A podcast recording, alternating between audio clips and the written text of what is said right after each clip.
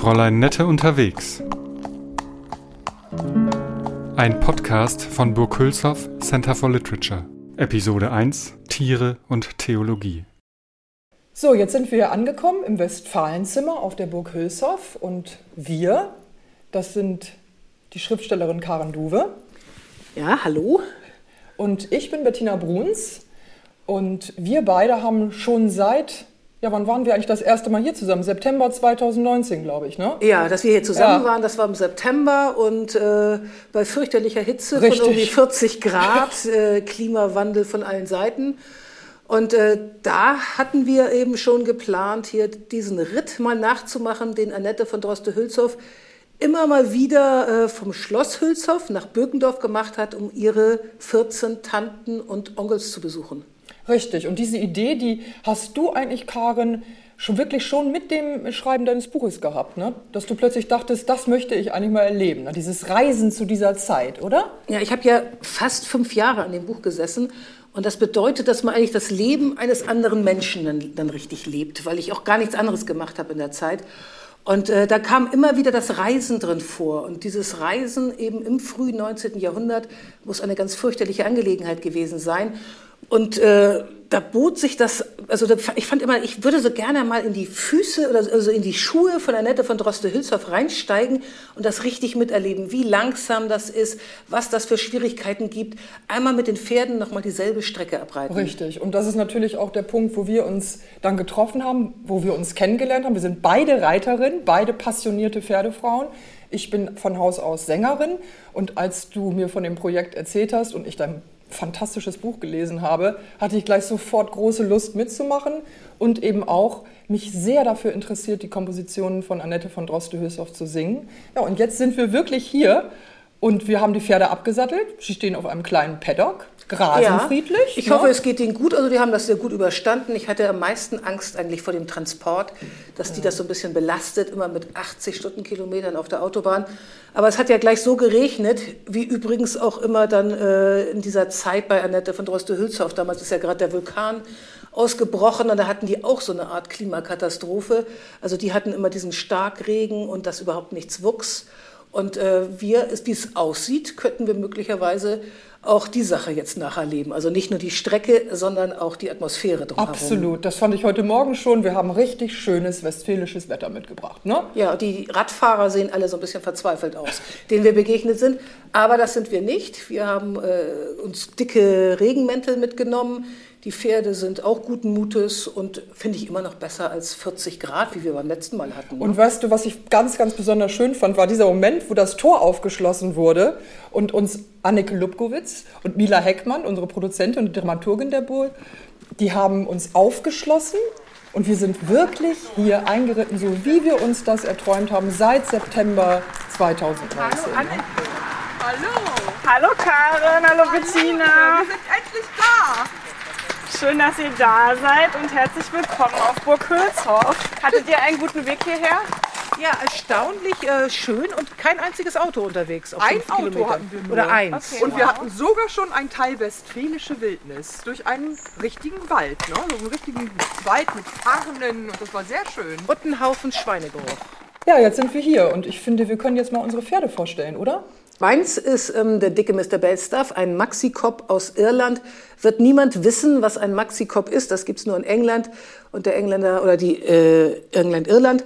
Und die sagen immer, it's more a type than a race. Man muss sich so einen Tinker vorstellen, in sportlich und in 1,65 Meter groß. Ja, und ich reite Karens Knappstrupper Schimmel, Torino und eigentlich sollte ich Apollo reiten, ein Knappstrupper Sportpferd, was vielleicht, sage ich mal, größentechnisch etwas besser gewesen wäre, aber ich bin ganz, ganz, ganz glücklich, Torino zu reiten, weil das ist ungefähr das netteste Pferd, was ich je geritten bin. Und äh, ja, wir haben ein bisschen Pech gehabt mit Apollo, ne? Was ist passiert? Ja, der ist vernagelt worden. Äh, Der Hufschmied hat dann irgendwie den Nagel so einen Zentimeter zu weit nach innen gesetzt. Er fing an zu humpeln. Wir haben alles abmachen lassen. Er ist äh, jetzt wieder auf dem Wege der Besserung, aber wir wollten es einfach nicht riskieren. Es sind doch lange Strecken. Und äh, wenn der jetzt irgendwie unterwegs anfängt zu humpeln, wir müssen das abbrechen. Und ich wollte es dem armen Tier auch nicht zumuten. Ja, ich kann ja noch mal erzählen, wie wir eigentlich auf das erste Podcast-Thema gekommen sind. Das hatte nämlich was damit zu tun, dass ich ganz am Anfang hier schon mal diese Münsterländer Reitroute in Teilen abgelaufen bin, weil wir manches nicht so ganz geheuer erschienen. Kann man da wirklich mit den Pferden rüber? Da gibt es auch mal eine Autobahnüberquerung und dergleichen. Und dann hatte ich plötzlich dieses Bild vor Augen. An der ersten Straßenecke Kruzifix, an der nächsten Straßenecke Schweinemast. Und da stand ich quasi so dazwischen und dachte, wie passt das zusammen? Gibt es da irgendeine Verbindung? Wie verhält man sich dazu? Und dann ist mir dieses Institut eingefallen in Münster, das Institut für theologische Zoologie. Und es gab sofort die Idee, das wäre ein Gesprächspartner für uns oder Gesprächspartnerin, die sich dort in dieser Thematik auskennt. Und ich meine, Karin, das ist ja für dich natürlich auch eine Steilvorlage, oder? Ja, ich habe ja irgendwann mal ein Buch darüber geschrieben vor zehn Jahren über Massentierhaltung und wie unser Verhältnis, unser ethisches Verhältnis zu Tieren ist. Und äh, ich dachte, das wäre vielleicht eine ganz gute Idee, da meinen guten Freund Johannes Schröer dazu zu ziehen, der eben auch äh, sich damit immer beschäftigt hat, mit, mit diesem Thema äh, Theologie und Zoologie und äh, Tierrechte, wie weit geht das zusammen, was machen wir eigentlich, ähm, wie sollte das weiterhin laufen. Wenn die Sonne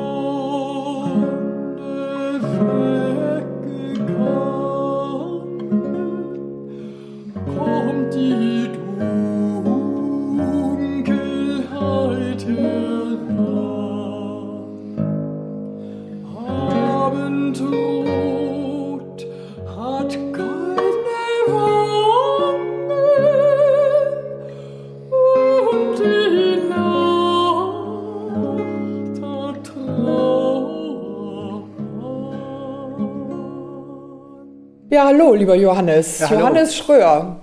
Magst du dich mal vorstellen? Ja, ich bin Theologe, ich bin stellvertretender Chefredakteur im Kölner Domradio und habe mich mit theologischer Zoologie beschäftigt. Das heißt, welche Theologie oder was sagt die Theologie eigentlich über die Tiere aus? Ja, und das ist ja eigentlich jetzt auch ganz spannend, wo wir hier auf der Burg sind. Also wir sind hier ja in einem ganz tief katholischen Milieu und nicht nur das, Stiftsadel. Droste Stiftsadel, ne?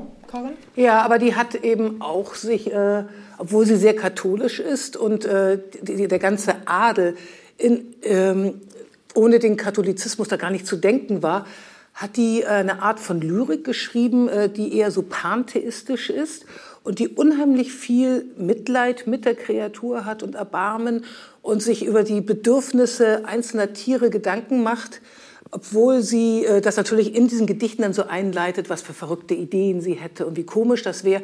Aber die war ihrer Zeit sehr weit voraus. Also gerade was das Verhältnis zu Tieren betrifft. Ja, und das war betrifft. auch wirklich toll. Karen ähm, hat ein Gedicht eingelesen, Die ächzende Kreatur. Und ich muss sagen, das hat mich auch wirklich tief berührt, als du das eingelesen hast.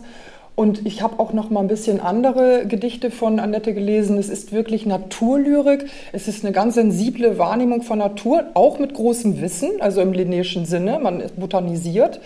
Und äh, also wir haben es hier mit Annette von Droste-Hülshoff, einer Frau zu tun, die sehr, sehr fein wahrgenommen hat, wie sich auch die Natur um sich verändert und auch am sozusagen Beginn der industriellen Revolution sich auch sehr, sehr schnell weiter verändern wird. Und dann kommen da wirklich brutale Sätze rein, wie was für eine Schuld werden wir haben, wenn, äh, äh, wenn sich herausstellen sollte, dass die Bedürfnisse dieser Tiere alle berücksichtigt werden müssten. Darf ich da schon einhaken? Da gibt es diese interessante Stelle in dem Gedicht Die ächzende Kreatur. Da heißt es, dass alle, alle Kreatur gen Himmel um Erlösung ächzt. Und das ist in der Zeit revolutionär, weil die theologische Lehrmeinung der Zeit hat die Ansicht vertreten, dass Tiere nicht zur Erlösung bestimmt sind, dass Tiere wie eine Sache zu behandeln sind, dass Tiere Material sind, wie Rohlinge zu behandeln. Und jetzt kommt Annette von Droste-Hülshoff natürlich in ihrem Umfeld und vertritt diesen Ansatz, dass Tiere tatsächlich erlöst werden können, das heißt für den Himmel bestimmt sind. Das ist eine pantheistische Ansicht. Gott ist alles in allem, die widerspricht der theologischen Lehrmeinung, die eher theistisch war, das heißt von einer Person ausging, von Gott als Erlöser ausging. Ich, also für mich war das nämlich auch, äh, glaube ich, so der Auslöser in meinem Leben, ähm, das alles in Frage zu stellen, als ich in der Schule im Religionsunterricht gefragt habe, haben Tiere eigentlich eine Seele? Und da hieß das nö. Und dann bin ich wirklich erbost und wütend nach Hause gelaufen, äh, weil ich auch da sein wollte, wo die Tiere später hinkommen, weil ich immer so ein ganz enges Verhältnis zu Tieren hatte. Und dass äh, die Droste das dann wieder aufgenommen hat, hat sie mir sehr sympathisch gemacht. Aber wie ist denn das jetzt zu verstehen, dieser berühmte Satz, macht euch die Erde untertan? Wie kann man das heute aus, aus heutiger Sicht auch mal rekapitulieren? Ist das ein, eine Unterwerfungsgeste des Menschen? Stehen wir denn an der Spitze und können hier alles dirigieren und nach unserem Gedeih und Verderb ausliefern? Ja, diese Stelle, die neigt dazu, missverstanden zu werden. Die ist ja 3000 Jahre alt, das heißt, man muss diese Stelle im Kontext lesen. Wenn man da Hebräisch aufs Hebräische ganz genau schaut, heißt das, ja, der Mensch hat die Macht, über Tiere zu herrschen, aber er soll sich als guter Hirte, guter König verhalten. Diese Macht sagt aus, er soll sich verantwortungsvoll den Tieren gegenüber verhalten. Aber immer noch paternalistisch dann. Also er ist nicht Teil einer großen, eines großen Gesamtbildes, sondern er ist weiterhin wie so ein Hirte, also wie Gott eigentlich zu uns Menschen. Das finde ich ja fragwürdig. aber das, ja, aber das finde ich ja aus unserer heutigen Sicht fragwürdig. Effektiv hat der Mensch aber die Macht, über Tiere zu herrschen. Ich halte das aber für ein Grundproblem, diese Kategorisierung, die ja nicht nur äh, im Christentum, sondern in vielen großen Religionen und auch in anderen Weltanschauungen darin besteht, zu sagen, Tiere sind dem Menschen im Wert nachgeordnet. Das, weil das ja immer bedeutet, deren Bedürfnisse müssen nicht so berücksichtigt werden wie die Bedürfnisse von Menschen. Und damit macht man ja so ein Fass auf, dass man sagen kann, okay, man darf jetzt niemanden wehtun, man darf niemanden quälen oder, äh, oder sonst wie drangsalieren, aber nur, wenn er die und die Kriterien erfüllt. In dem Moment, wo man sagt, das gilt nur für eine bestimmte Form von Lebewesen. Da macht man natürlich auch auf die Grausamkeit nicht nur gegen Tiere, sondern auch gegen Frauen, gegen Andersdenkende, gegen andere Religionen. Wenn man nicht einfach sagt, man soll grundsätzlich kein Leid zufügen. Und diese Kategorisierung, darin sehe ich das Hauptproblem. In der Bibel steht es so, dass man den Tieren grundsätzlich kein Leid zufügen soll. Wenn wir auf die Geschichte der Arche Noah schauen, da, da schließt Gott ein Bündnis am Ende der Flut nicht nur mit der Familie Noah, sondern mit allen Tieren auf gleicher Ebene. Äh, wenn wir da genau hinschauen, wie ist es denn? Aber der Mensch hat doch die Macht über Tiere. Er kann äh, Hühner massenweise einsperren, er kann Schweine quälen. Er hat diese Macht. Entscheidend ist aber, wie er mit dieser Macht umgeht. Und das tut er nicht verantwortungsvoll in dieser Zeit. Ja, aber wie rechtfertigt man denn das jetzt konkret? Also sag mal so, ich lebe in einem sehr, sehr katholischen Milieu und ich habe aber gleichzeitig eine komplett industrialisierte Landwirtschaft. Also ich habe da so Fleisch, so Steaks auf Beinen und komme da mit der Kotelettstanze ran. Wie rechtfertige ich das? Eigentlich ist das so erstmal nicht zu rechtfertigen. Wenn man die Bibel anschaut, gibt es viele, viele Stellen, die besagen, dass man die Tiere wertschätzen soll, dass man die Schöpfung wertschätzen soll. Diese Idee, dass man die Tiere wie Rohlinge behandelt, wie Material, ist im Grunde erst mit Augustinus entstanden, der die griechische Philosophie aufgegriffen hat und Körper und Seele getrennt hat. Und da hat er dann auch gesagt, das Tier hat keine Seele. Thomas von Aquin hat es aufgegriffen, die Aufklärer, die Aufklärung hat es auch aufgegriffen. Und das war letztendlich die Grundlage dafür, dass man heutzutage so umgeht mit Tieren, wie man mit Tieren umgeht, nämlich sie als Rohlinge behandelt. Und äh, deswegen hatten jetzt auch die Bauern, die hier in einer ganz kargen, bettelarmen Gegend lebten und auf einmal da einen Gewerbezweig entdeckten, wo sie reich werden konnten, auch die theoretische Möglichkeit von der kirchlichen Lehrmeinung gedeckt, die Tiere so ausbeuten zu können. Das hat sich jetzt mit Franziskus geändert. Aber wenn die, äh, dieser Umstand, dass der Bauer in den Stall gehen kann und sagt, das sieht doch prima hier aus. Und da sind, liegen ein paar tote Hühner rum und äh, die sind da irgendwie 39 Kilogramm Hühner auf einen Quadratmeter oder wie die aktuellen Zahlen gerade sein mögen. Und er sieht es einfach nicht. Er sieht diese Bedürfnisse nicht. Er interessiert sich nicht für diese Bedürfnisse. Er macht sich das gar nicht klar. Er weiß irgendwie, so wird das immer gemacht. Ähm, diese Haltung davor zu stehen und die Bedürfnisse nicht sehen zu wollen oder nicht sehen zu können, das hängt doch damit zusammen, dass er sagt, das ist etwas völlig anderes als ich bin. Und das ist doch so begründet in der Bibel damit, dass äh, erst werden Tiere erschaffen und dann der Mensch. Das ist ein separat, in einer separaten Herstellung was ganz unterschiedliches, dass man sich nicht sehen kann. Wir sind ein Teil des Ganzen, das sind unsere Brüder, die sind uns gleich, denn das, was uns nicht gleich ist, dem kann man viel leichter etwas antun, als dem, was man als seinesgleichen empfindet. Natürlich ist die Bibel wie alle abrahamitischen Religionen eine Buchreligion. Und da kann man immer Stellen rauspicken, die gerade das begründen, was man sagt. Das ist nicht ganz einfach, mit der Bibel umzugehen. Aber es gibt in der Bibel etliche Stellen, die die Tiere tatsächlich von ihrem Wert und von ihrer Würde und sich ihnen verantwortungsvoll gegenüber zu verhalten, auf gleiche Stufe stellen wie die Menschen. Da ist nicht nur die Arche Noah, ein Bündnis mit den Tieren und den Menschen. Da ist auch die schöne Geschichte von Biliam, der Esel. Biliam, der Prophet, der Esel sagt Biliam, schau, da ist der Engel. Das heißt, der Esel, das Tier ist in der Lage, den Engel zu sehen. Und so gibt es einige, viele Stellen in der Bibel. Ja, aber mich interessiert jetzt mal, ob die Kirche oder vielleicht auch dieses Institut eigentlich aktiv in den Dialog gehen. Also ich weiß, es gibt hier einen Weihbischof, Stefan Sekorn, der sich an Diskussionen beteiligt, ich glaube auch im Bauernverband. Wie kann man denn zum Beispiel da etwas herstellen, sowas wie ein gemeinsames drüber nachdenken, was in Frage stellen? Wie kann man die Bauern hier konkret ansprechen? Weil ich meine, eins muss man ja auch sagen, die stecken natürlich auch komplett in einer in, äh, ja, wie soll ich sagen, auch in einer Schlaufe, an der sie hängen, auch durch diese ganzen Discounterpreise und so. Den kann man ja nicht von heute bis morgen sagen. Das weiß ja jeder, der schon mal mit Bauern zu tun hat. Und ja, jetzt macht das mal hier alles ganz anders, dann sind die pleite.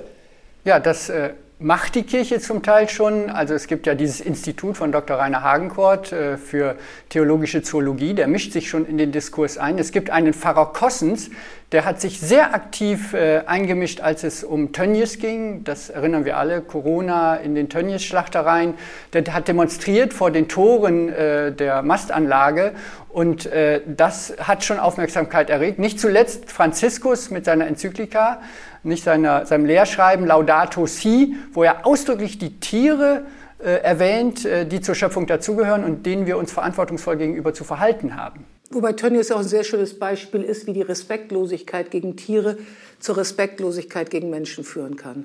Das ist ja irgendwie so ja. Ne, an einem über. Das ist ja wie, wie ein erster Schritt, so wie man zuerst eine Zigarette raucht, bevor man Joint raucht, bevor man Heroin nimmt. So ist es ja immer auch so, dass die Leute erst Tiere quälen und dann äh, plötzlich dann irgendwie auf die nächste Stufe rübergehen.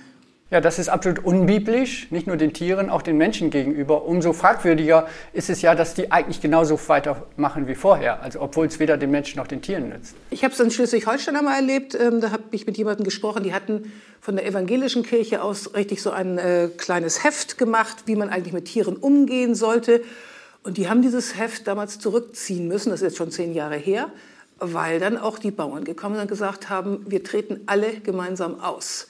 Ihr werdet hier keine, wir zahlen Kirchensteuern, deswegen erwarten wir, dass ihr euch de dementsprechend auch äußert oder nicht äußert.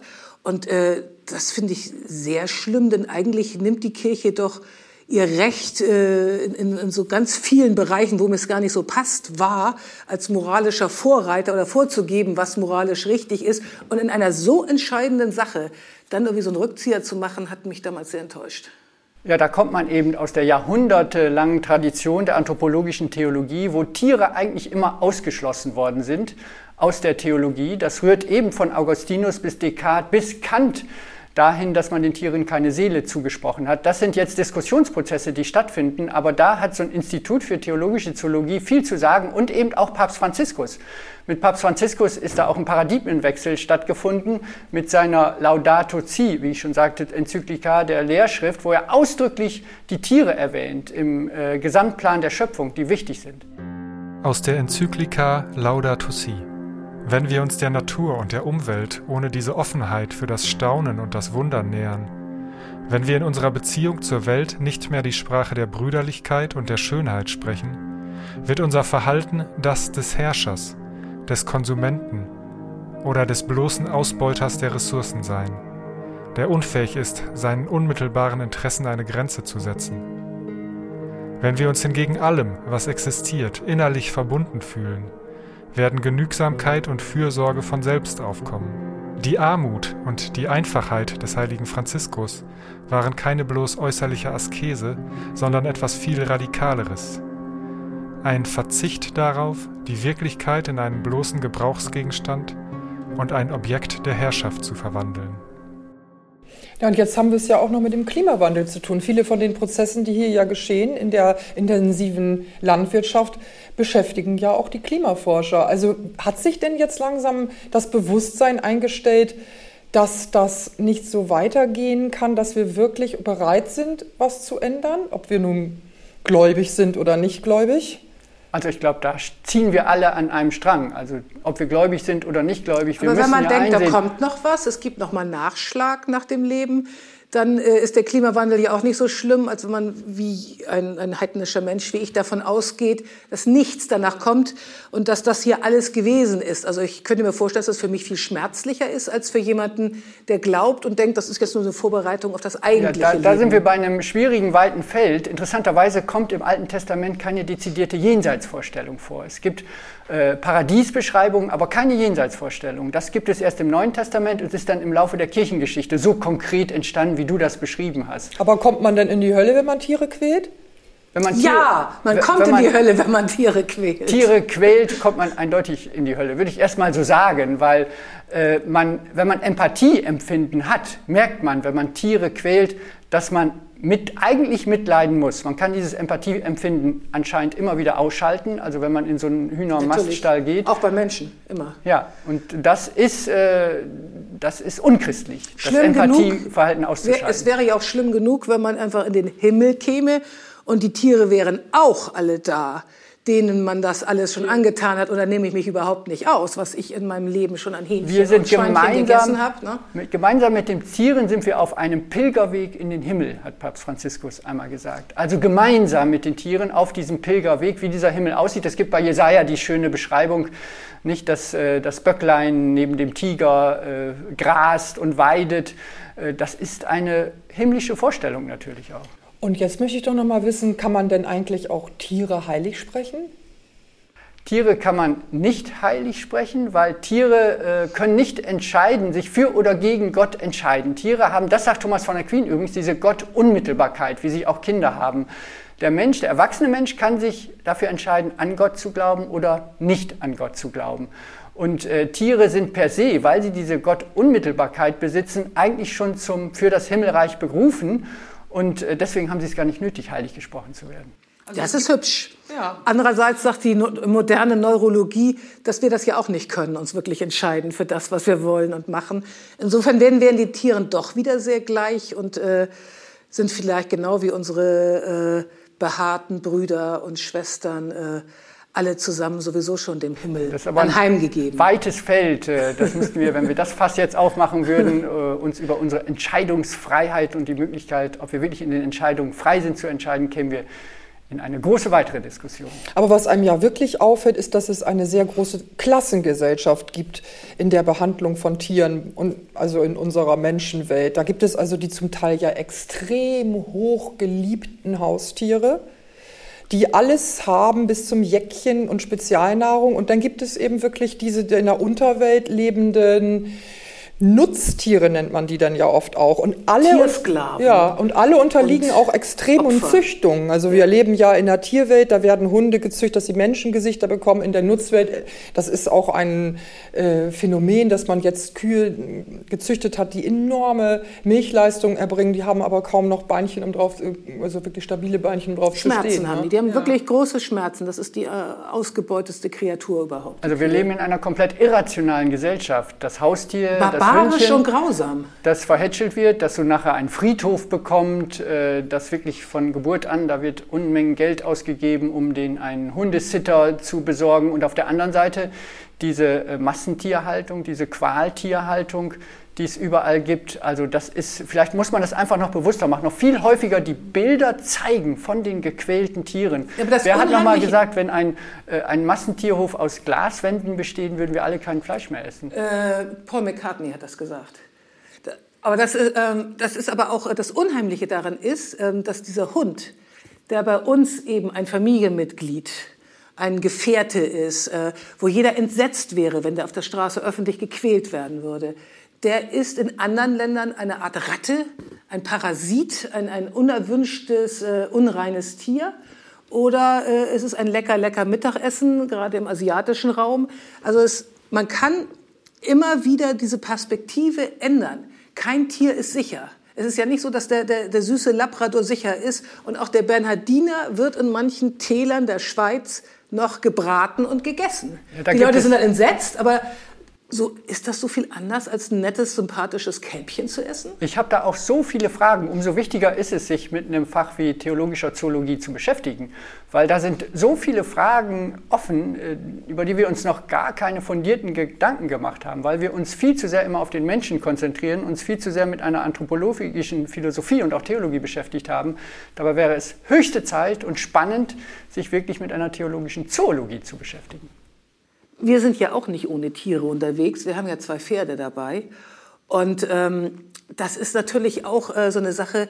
Äh, Pferde werden ja auch anders angesehen als, äh, als, als, als irgendwelche anderen Nutztiere. Die sind ja im 19. Jahrhundert sehr noch ein Nutztier gewesen. Damals äh, ist Annette eben, deswegen wollte ich das ja auch so gerne wiederholen, diesen, äh, diese Strecke, die sie gereist hat. Das Reisen war völlig abhängig von Pferden, genauso wie die ganzen äh, militärischen Aktionen. Damals war ja Pferd das Transportmittel. Und äh, das hat man in diesen Zeiten natürlich auch völlig anders gesehen. Also damals war ein Pferd äh, etwas, das man durchaus gebrauchen und auch verbrauchen kann. Allerdings äh, war in der Zeit waren die alle so arm durch diese ganze, äh, durch dieses äh, schreckliche Klima, das da auch gewesen ist und diese ganzen Missernten, dass die deswegen wahrscheinlich ihre Pferde auch so ein bisschen schonender behandelt haben, einfach weil die sehr, sehr wertvoll waren. Das war nicht normal, jetzt nicht, auch nicht für die Adligen, jetzt äh, viele Pferde zu haben. Annette selbst hat mal ein ähm, Pferd geschenkt bekommen von einem Onkel, äh, das aber eine bissige Kröte gewesen sein soll, das sie dann, glaube ich, später mal gegen eine Kuh getauscht hat. Äh, sie selber ist viel geritten. Wir sind da gar nicht so drauf gekommen, äh, äh, wann die irgendwann reitet, weil Annette sich, glaube ich, nicht für dieses Pferd als Transportmittel interessiert hat. Sie hat sich immer nur für Tiere interessiert, als ähm, was sind die von der Seele her, von ihrer Bedeutung her. Aber sie war jetzt keine begeisterte Reiterin, deswegen haben wir ganz, viel, ganz wenig darüber gefunden, dass sie mal erzählt hätte, sodass, äh, wie sie irgendwo hingekommen ist, so wie man heute wahrscheinlich einfach das Auto nicht erwähnen würde. Ja, aber ich habe auch, sie hat auch wenig darüber geschrieben, dass sie das als Statussymbol erlebt hat, was es ja, ja. durchaus war. Auch, also auch eine schöne Kutsche, ein schönes Pferd. Ich glaube, bei ihr war wirklich das Tier, auch das Pferd durchaus etwas, wo man sich also eine gewisse Bewusstseinswanderung auch machte, sich immer mal wieder versucht hat vorzustellen, wie ist das dort zu sein? Wie ist es, ne? Wie trennen der Hund? Mhm. Wie, wie, was bist du eigentlich? Was denkst du? Ne? Also das Pferd hatte ja ansonsten also ja eigentlich bis in die noch fast 60er Jahre hinein, undenk nicht aus unserer Welt wegzudenken. Das kann man sich heute gar nicht mehr vorstellen. Überall waren Pferde, ne? Ja, das waren irgendwie Hunderttausende. Ne? Und, aber jetzt sind es ja wieder eine ganze Menge. Und, aber jetzt bei uns, äh, unser Ritt ist natürlich insofern anders als diese Reise, die Annette gemacht hat, weil äh, für uns ist ja eigentlich immer die Hauptangst, dass die, dass denen irgendwas zustoßen könnte oder dass die überfordert sind oder das passiert. Also dass wir eigentlich immer die ganze Zeit in so einer Verantwortungsrolle drin stecken, ähm, dass es denen auch ja gut geht und alle jetzt irgendwie zusammen Vergnügen haben, während das damals wirklich war. Man hat die dann auch ausgetauscht einfach. Man hat halt die eigene Kutsche zum Beispiel mal genommen und dann andere Pferde davor gestellt, ist zum nächsten Klar. Poststation, hat sich da wieder neue Pferde geholt ohne da irgendwie äh, groß sentimental, ach, jetzt bleibt Bellstaff zurück, hoffentlich fühlt er sich jetzt nicht alleine, sowas ist, ist dann nicht vorgekommen, sondern das waren halt eben auch wirklich so, so Nutztiere. Und das also wollen wir natürlich. Die Empathie doch erhöht gegenüber dem Tier. Das ist, würde ich sagen, ist von Person zu Person unterschiedlich. Also ich hätte immer furchtbare Sorge, dass es irgendeinem nicht gut geht oder dass irgendeiner was hat und würde dann auch sofort abbrechen, wenn was wäre. Und es gibt sicherlich auch andere, die sagen, äh, nö, wenn jetzt das Pferd nicht funktioniert, dann nehme ich halt das nächste. Ja, du kannst dir ja auch mal die Geschwindigkeiten angucken, die da so eine Post, also es gab ja verschiedene Post, äh, Postarten, Postwege, die mit den Preußen eingeführt wurden. Und da ist man ja manchmal doch erstaunt, wie schnell es ging. Also diese Schnellpost, da müssen die wirklich von Station zu Station in doch einen guten Galopp gegangen das sein. Das hängt aber sehr davon ab. Also wenn man die private Kutsche genommen hat, was man aus ganz anderen Gründen genommen hat, weil man es als unangenehm empfand, mit fremden Menschen so lange zusammengesperrt zu sein, die man nicht kennt, mit denen man nie wiedersehen wird, das waren wirklich so seelische Empfindlichkeiten. Äh, da hat man lieber die eigene genommen, aber die dauerte dreimal so lange, weil man dann eben die eigenen Pferde meistens dabei hatte und die nicht ausgetauscht hat. Und dann gab es eben die nächste Möglichkeit, Pferde austauschen oder die dritte Möglichkeit, mit der offiziellen Post zu fahren, die sich damals ja gerade so aufbaute. Und das war viel schneller, aber nicht unbedingt standesgemäß. Aber es gibt eben natürlich dann auch diese, äh, würde ich mal sagen, Empathie gegenüber dem Tier. Und jetzt komme ich nochmal so auf diese ganze Nutztiere und Haustiere-Sache, wo dann auch schon manche so Leute sagen, das ist mir zu viel. Ja, also da, da, das überschreitet Grenzen. Da vermenschlicht man eigentlich das Tier. Ja, aber das finde ich, da man da, man müsste nicht das Tier vermenschlichen, äh, sondern den Menschen vertierlichen. Man muss einfach wissen, dass ein Mensch auch ein Tier in der Gemeinsamkeit ist. Äh, alle haben so mehr oder weniger akzeptiert, die halbwegs vernünftig sind, dass wir vom Affen abstammen. Aber kaum jemand vergegenwärtigt sich, dass das natürlich bedeutet, dass wir auch noch Affen sind. Wenn man bei Wikipedia nachguckt, wird man sehen, Trockennasenaffen, wir sind Primaten.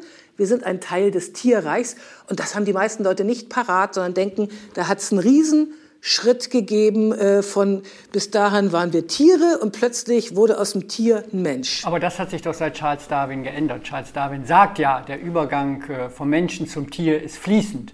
Da gibt es keinen klaren Schnitt. Ja, und da sagt dann Freud, das ist die größte Kränkung, die wir als Mensch erlebt haben, ne? Ja, ja aber er sagt auch, die, der Übergang ist fließend. Der Übergang ist aber nicht fließend, sondern wir haben Affen, anderen Affen, noch einen anderen Affen und jetzt ist der Affe irgendwann Mensch. Und äh, das ist nicht so, dass es äh, in diesem fließenden Übergang plötzlich aber man etwas völlig anderes geworden ist, dass aus einem Affen etwas grundsätzlich anderes geworden ist. Und diese Vorstellung, egal welche Religion man hat oder Weltanschauung, die ist immer noch ganz weit verbreitet. Keiner, kaum ein Mensch weiß, dass er ein Affe ist. Aber da sagt die moderne Theologie, dass auch der, das Tier eine Seele hat. Nicht nur der Mensch hat eine Seele, sondern das Tier hat auch eine Seele und wertet damit das Tier auf gleiche Stufe von der Würde mit dem Menschen auf. Das heißt, wir müssen uns dem Tier genauso verantwortungsvoll gegenüber verhalten, wie wir uns dem Mitmenschen gegenüber verhalten. Wir dürfen es also auf keinen Fall quälen. Die ächzende Kreatur.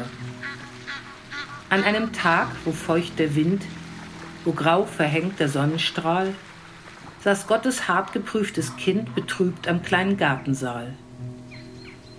Sie sann und saß und saß und sann, im Gras die heisere Grille sang. Vom fernen Felde scholl heran ein schwach vernommener Sensenklang. Die scheue Mauerwespe flog, ihr ängstlich ums Gesicht, bis fest zur Seite das Gewand sie zog und frei nun ward des Tierleins Nest.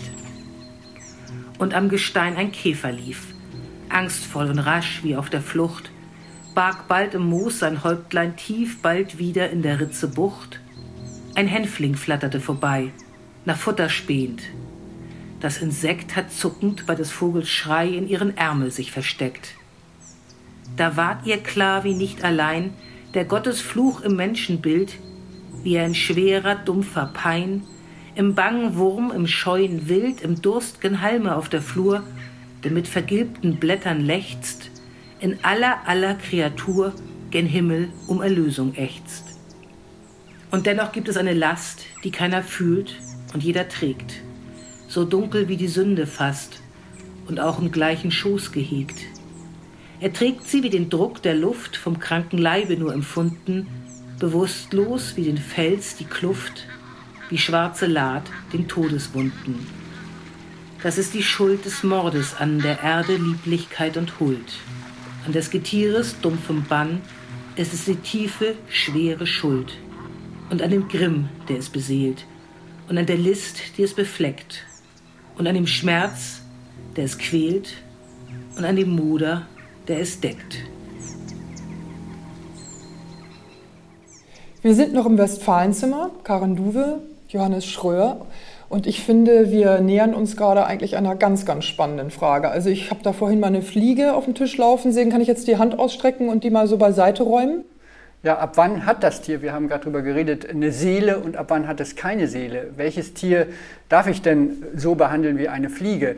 Da gibt es in der Philosophie und Theologie unterschiedliche Ansichten. Haben nur alle Wirbeltiere eine Seele? Haben nur alle Tiere, die ein vegetatives Nervensystem eine Seele, weil sie nur dann Schmerz empfinden können? Eine Fliege kann in der Form keinen Schmerz empfinden. Das ist eine Frage, die philosophisch und theologisch noch gar nicht geklärt ist. Aber ist denn nicht eigentlich alles beseelt? Ist das nicht diese Vorstellung, die es auch im pantheistischen Glauben geben kann? Dass man mal sich auch mal von dem Gedanken löst, dass es so eine Art Pyramidensystem ist. Jetzt sind wir schon wieder in der Pyramide. Also ja, vielleicht jetzt ein Säugetier, doch, könnte man mal drüber nachdenken, kommen auch auf den Friedhof. Aber die, ich meine, ich bitte euch, Ihr Kellerassel, ja, es ist nach Ihr wie seid vor immer noch Pyramide, im ne? Ranking. Ihr seid Ja. im Ranking und zwar habt ihr das Gefühl, die Evolution wäre ein Strahl, eine Linie, an deren Ende der Mensch steht, dass es auf den Menschen zuliefe, der wäre das Feinste und Beste. Die Evolution ist ein Ball. Die Evolution geht von der Mitte aus in verschiedenste Richtungen. Wir haben da Tiere, die gibt es seit äh, 200 Millionen Jahren, irgendwelche kleinen Krebsviecher oder sowas. Den Menschen gibt es seit 200.000 Jahren. Der hat natürlich auch ein langes, äh, langes Affen, auch, aber es geht in die eine Richtung und in alle anderen Richtungen geht auch was. Das heißt also, äh, Anbetracht dessen, dass wir es mit unserer hochgeschätzten Intelligenz, die uns als etwas völlig anderes äh, herausragen lassen soll, dazu geschafft haben, demnächst diesen Planeten hier in Flammen aufgehen zu lassen und völlig zu vernichten und nicht in der Lage sind, obwohl wir es erkennen können, äh, das zu stoppen, das, das muss uns doch ganz bescheiden machen. Intelligenz ist eine von vielen Überlebensmöglichkeiten. Bei uns reicht sie nicht mal dazu, dass wir es irgendwie schaffen werden. Wir werden demnächst mit größter Wahrscheinlichkeit aussterben. So ein paar Krebse werden sogar uns überleben. Und möglicherweise könnte man dann sagen, die Evolution, wenn es denn ein Strahl ist, läuft auf diesen Krebs hin. Aber das tut es eben nicht. Aber- es geht in alle Richtungen. Aber darum geht es ja gerade. Und gerade deswegen sollten wir uns mit den Themen beschäftigen. Wenn wir immer mehr, wenn wir immer mehr erleben, dass Arten aussterben. Äh, Papst Franziskus hat gesagt, mit jeder aussterbenden Art verlieren wir eine Tierart, in der Gott auch zu uns spricht. Also Papst Franziskus sagt, Gott spricht zu den Tierarten, auch zu den Menschen. Und wir brauchen ja eben, wir brauchen, wir brauchen einen Hinweis. Dürfen wir die Fliege einfach so zerschlagen und das Schwein nicht ermorden? Wo sind denn da die Grenzen? Wir brauchen doch diese Hinweise. Wir Das- müssen das doch aus der Theologie und Philosophie ableiten. Also, ihr merkt, also ich, ich merke es bei mir, wie ambivalent und wie widersprüchlich ich bin. Äh, als äh, Pferdefreund schlage ich am Tag teilweise 10, 20 fieseste Bremsen tot oder Fliegen auch, die die unheimlich äh, quälen und belästigen. Wenn ich irgendwo in einem Swimmingpool plötzlich so eine Fliege anguck, die da paddelt und mich bereit erkläre, mir anzugucken, in welcher Lage die ist und das Ganze aus der Perspektive der Fliege zu sehen, wird es für mich plötzlich ganz dringlich, die da rauszuholen. Und ich mache mir den Ärmel bis zum Ellbogen nass, nur um diese Fliege jetzt zu retten, damit die da nicht ertrinken muss. Es ist immer so eine Entscheidung, die man an- und ausknipsen kann. Und ähm, Aber ich glaube wirklich manchmal, dass das immer wieder dann auch von so Mitleidsgedanken gesteuert ist, als ob der Mensch wieder, jetzt kommen wir zu diesem paternalistischen, eigentlich irgendwo sich entscheiden kann. Ich, manchmal träume ich eigentlich eher von so einem Geflecht, dass man sich viel mehr sieht, wie man sagt ja heute auch so Netzwerke, dass wir in einem Netzwerk leben, in einem Zellennetzwerk und dass wir eigentlich nicht abgesondert sind, wie in so einer Art Kasten und drumherum sind, ist etwas zu sehen, was wir schön finden oder unattraktiv und es dementsprechend behandeln, sondern dass wir in einem riesen Geflecht sind und da gibt es auch wirklich ein ganz schönes Gedicht von der Annette von Droste-Hülshoff, der Weiher, wo sie das eigentlich ganz schön beschreibt, wie alles ineinander fließt, also wie dieser Weiher dort liegt und wie sich diese verschiedenen Pflanzen dort, wie die Tiere, die dort sind, in einem Netzwerk befinden. Und ganz am Ende laufen ein paar Kinder zu dem Weiher, ja, sie stören ihn sogar. Aber am Ende spüren sie sogar, dass das, dieses Ökosystem Weiher, etwas ist, was sie zu respektieren haben. Und das ist eben ein pantheistischer Ansatz auch. Das ist eine mystische Naturtheologie, die die Schöpfung wertschätzt. Und das beginnt damit, dass wir sie, die Schöpfung uns ganz, ganz genau anschauen. Auch die Fliege, die ertrinkt in einem Schwimmbecken oder auch so ein Gesamtbild wahrnehmen. Und damit fängt ja alles an, dass wir uns das ganz genau anschauen, um es auch wertschätzen zu können.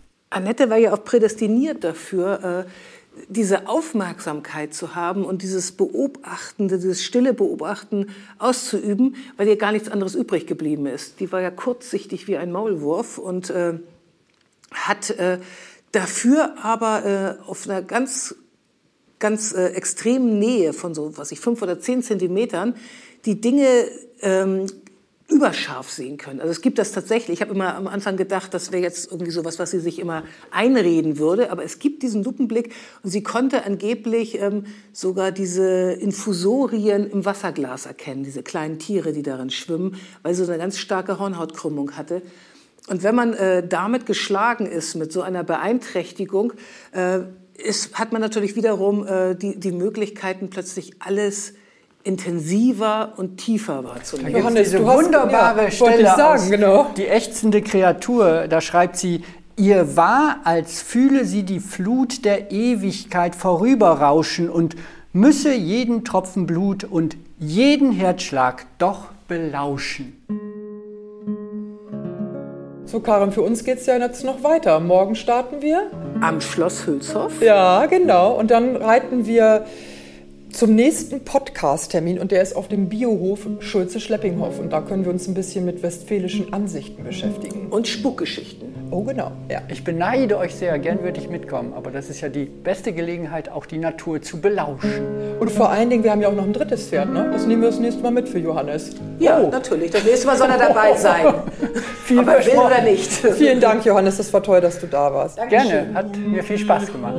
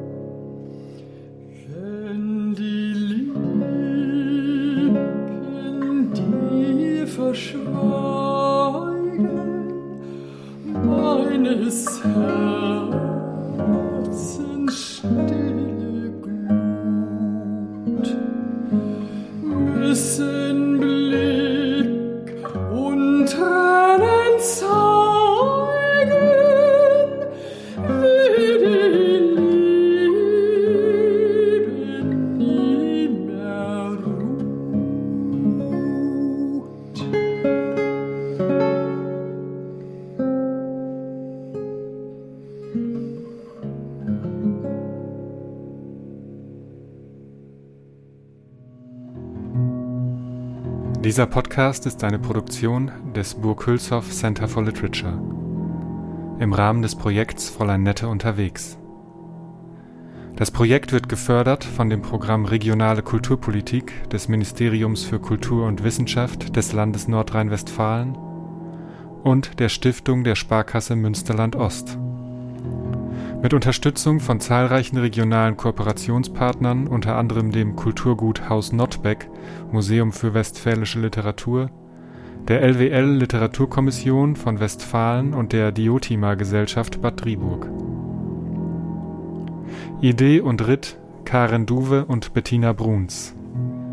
Regie, Podcastproduktion Rasmus Nordhold Frieling. Kuration und künstlerische Leitung Miriam Michel. Dramaturgie Anneke Lubkowitz. Produktionsleitung Mila Heckmann. Musik Bettina Bruns und Daniel Göritz.